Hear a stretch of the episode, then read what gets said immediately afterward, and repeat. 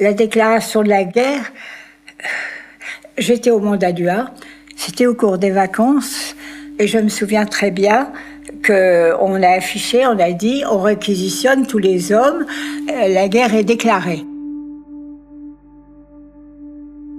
Mon père et mon oncle Marcel Sass ne sont pas partis parce qu'ils étaient pères de famille de plus de quatre enfants.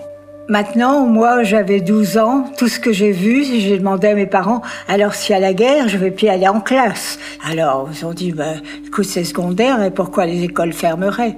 Les, La France a vécu à ce moment-là ce qu'on a appelé la fausse guerre. Il se passait rien. La guerre était déclarée, mais on ne se battait pas, et on chantait Nous irons pendre notre linge sur la ligne Siegfried. La ligne Siegfried, c'était la ligne allemande. C'était dire l'inconscience. Et le jour où la guerre s'est vraiment déclarée, c'est le jour où Hitler a envahi la Pologne. Et c'est ce jour-là que, que l'exode a commencé.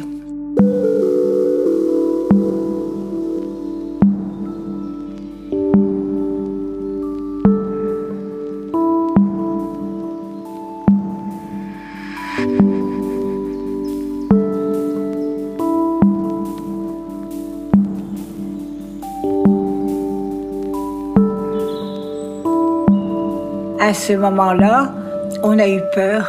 Et surtout en Belgique et dans le Nord, qui avait beaucoup souffert de l'invasion des Allemands à la guerre précédente, tout le monde est parti.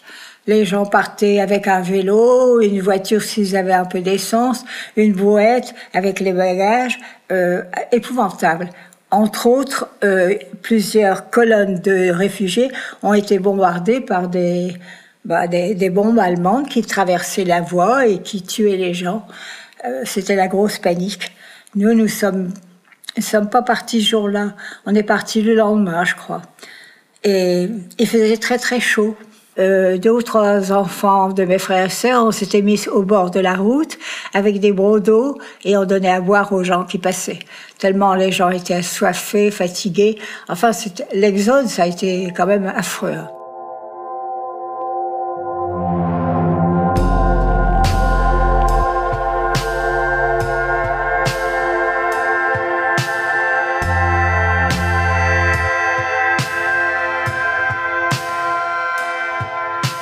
Après un jour ou deux, le bruit courait que les Allemands étaient en train de gagner et mon père a dit on part. Le bruit courait qu'il fallait passer la Somme, qu'on aurait fait sauter tous les ponts sur la Somme et qu'après la Somme, on était tranquille. Donc on est parti à deux voitures et maman attendait son dixième enfant, euh, Pascal. Et je me souviens très bien d'un détail.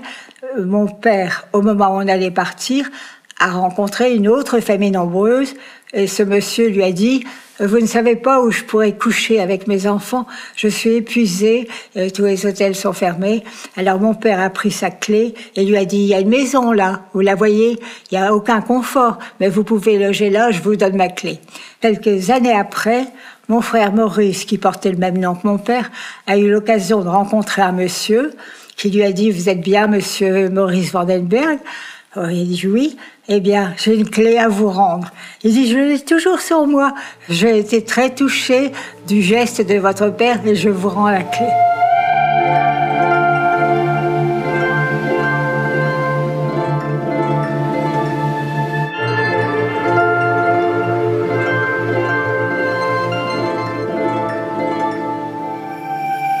Bref, on est parti. Je me souviens aussi qu'on avait soif et qu'on avait faim et qu'une dame nous a dit, écoutez, il me reste cinq, six bananes, je vous les donne pour vos enfants. C'est les dernières bananes qu'on a mangées de la guerre, mais c'est très vague ça pour moi. Et une fois passé la Somme, on nous a dit non, non, il faut passer la Seine, il faut aller plus loin, il faut passer les bacs. Mais vraiment, un très mauvais souvenir à cause de la peur de ces avions qui bombardaient quand même. Ils bombardaient ces colonnes de réfugiés, il y a eu beaucoup de morts. Hein. Et de la chaleur, il faisait très très chaud.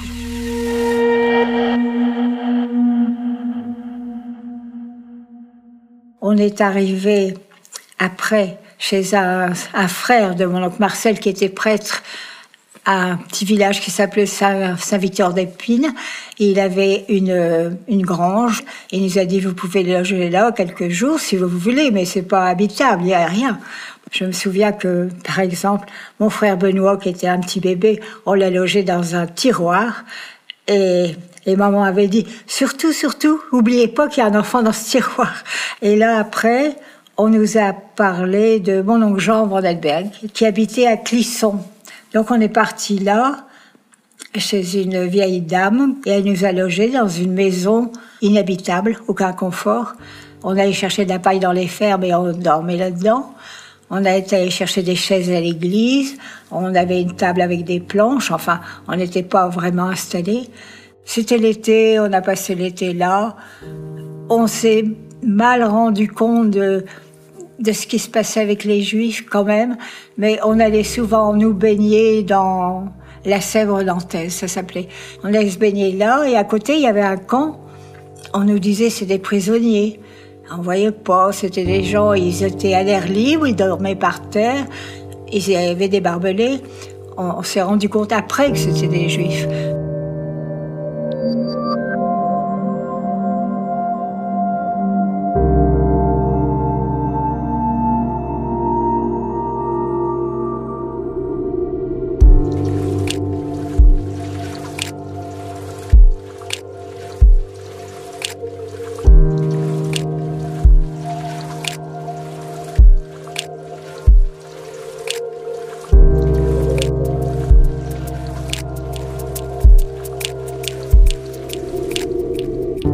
On avait une institutrice aussi. Elle me préparait au certificat d'études que j'ai passé à Clisson, que j'ai, c'est le seul diplôme que j'ai, que j'ai. Mais je l'ai même jamais eu parce que à l'époque la, mairie était fermée. Enfin, bref. Donc on a vécu là tout un été jusqu'au jour où maman elle était enceinte de Pascal. Pascal Christophe, oui. Et maman, pour accoucher, elle est partie et elle a emmené, elle avait emmené sa machine à coudre. Les infirmières ont dit, mais qu'est-ce que vous faites? Elle dit, vous croyez pas que je vais passer huit jours comme ça à m'ennuyer? Je vais faire des robes de chambre pour mes enfants. Et elle, elle avait appelé à coucher, qu'elle piquait, elle piquait. Les infirmières là-bas, elles amenaient leur conjointe en disant, venez voir ça, cette dame, elle accouche et elle travaille à la machine à coudre. Je me souviens très bien de ça. Papa faisait les allers-retours au retour avec Tourcoing. La maison était occupée par l'armée allemande. Euh, il est allé voir les Allemands, la commandanture, en disant j'ai dix enfants. Ils ont libéré la maison, mais ils l'ont vidée complètement. Ils sont partis, les Allemands, mais nos jouets ont fait le bonheur des petits Berlinois.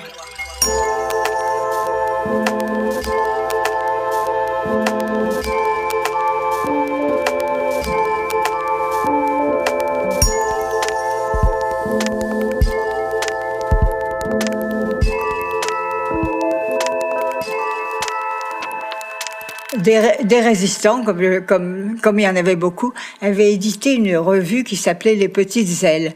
Et Les Petites Ailes, c'était une revue de résistance qu'on distribuait par en dessous, quoi. C'était caché. Et celui qui distribuait le paquet des Petites Ailes chez nous, il, il s'est trompé, il a déposé à côté chez les Allemands. Évidemment, la Gestapo est arrivée tout de suite chez nous. Alors, maman a eu très peur quand même. Et euh, dans sa chambre, elle avait son lit, euh, le berceau de mon frère, je crois que c'était Benoît, d'un bébé, et après elle avait la table de nuit où il y avait les petites ailes en réserve. Alors, quand ils sont arrivés dans cette chambre, maman euh, était morte de frayeur. Heureusement, l'officier qui a vu ce bébé qui dormait n'a pas voulu le réveiller et il lui a fait une petite caresse et puis et la table de nuit était juste à côté.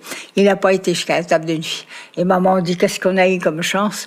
Du coup, papa, pendant trois jours, il a disparu quand même. Un jour, maman m'a dit, tu vas à un couvent et tu montres cette lettre. Alors, euh, je suis allée. La religieuse portière m'a dit, bah, on connaît pas. Non, non, on n'a personne de ce nom.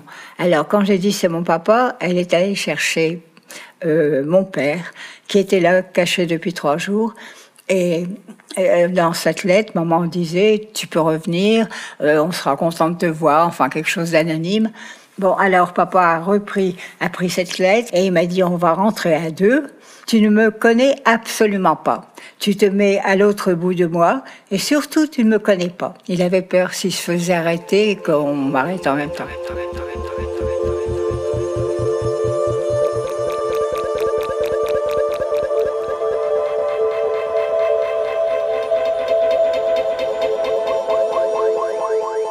Il y avait une police spéciale. Ils avaient un, habit euh, allemand avec un VP était marqué. En, français, on disait toujours que ce sont des, des veaux primés. On les appelait comme ça. Mais ils se mettaient aux arrêts de tramway et réquisitionnaient les jeunes. Quand le Watman le chauffeur, le Watman, voyait de loin ces, soldats, c'était des militaires quand même, il donnait un, coup de klaxon convenu et il ralentissait très fort. Donc les jeunes, ils sautaient à ce moment-là du tramway. Et puis les Allemands faisaient la fouille, il n'y avait plus que des vieilles femmes, des enfants, euh, enfin il n'y avait pas de jeunes, ils ne comprenaient pas. Mais ce Watman, en fait, c'était à l'époque, c'était des, des, petits actes de résistance, mais il avait compris euh, ce qu'il fallait faire.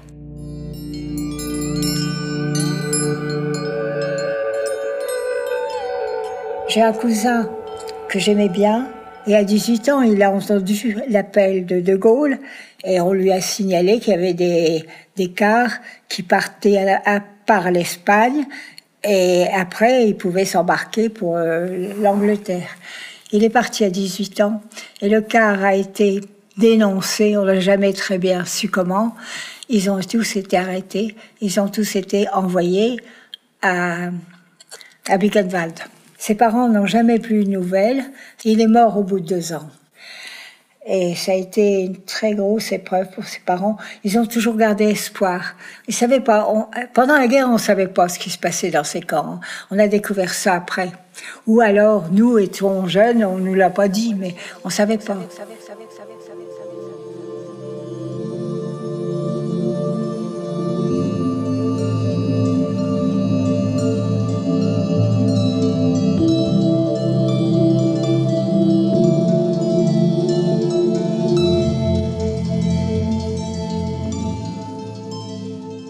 Alors, à la libération,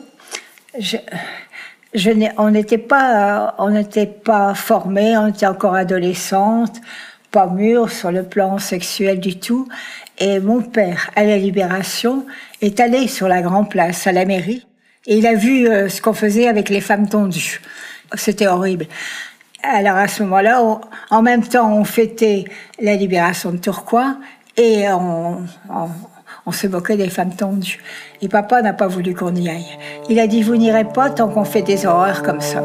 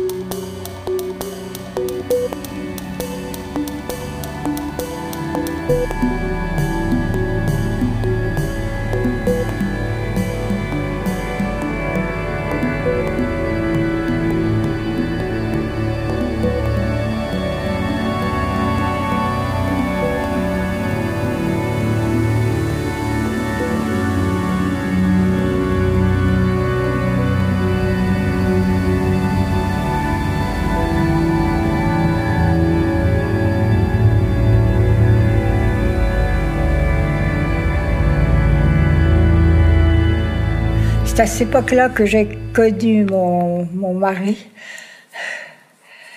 Comment on s'est rencontrés, je sais pas.